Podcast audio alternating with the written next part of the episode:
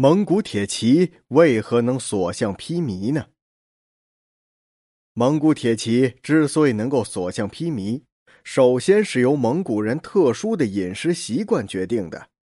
蒙古军队出入只饮马乳或宰羊为粮，这就决定了他们行军打仗的时候，只要带着母马等牲畜。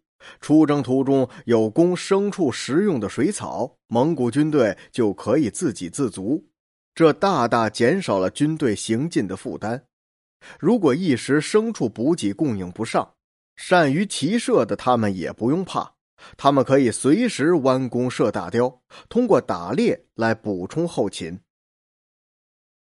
其次，蒙古士兵的素质很高。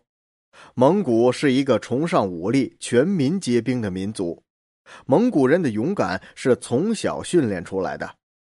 蒙古骑兵服从、骁勇、顽强的精神是他们胜利的最重要因素。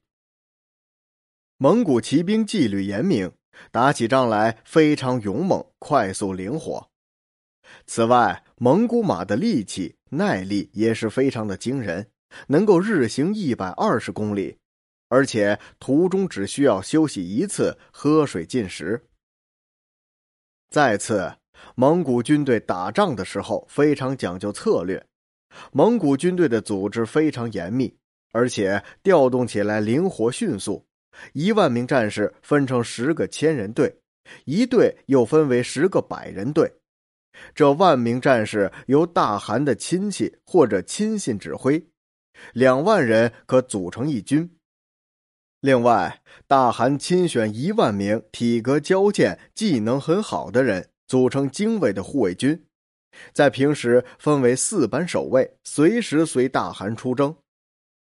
成吉思汗打了一辈子仗，绝大部分的仗都是进攻战，一般都是用大胆奇袭、突袭和奔袭的战法。他们一贯主张用兵神速，发起大胆冒险的进攻，猛打猛冲，速战速决。而且个别将领在作战时享有极大的自主权利。军队的消息非常灵敏，在大军前面有侦察部队，随时将敌情送回军队总部。蒙古人特别喜欢结交商人，并招募商人从事谍报工作。成吉思汗曾经组建了一个组织健全、效能极高的参谋部，这个参谋部里有汉人、有契丹人，还有阿拉伯人等。成吉思汗非常重视谋略上战胜敌人，在每次战争之前，总会派人收集详细的情报，在此基础之上，再制定周密的计划，以求出奇制胜。综上所述，这些就是蒙古铁骑能够所向披靡的真正原因。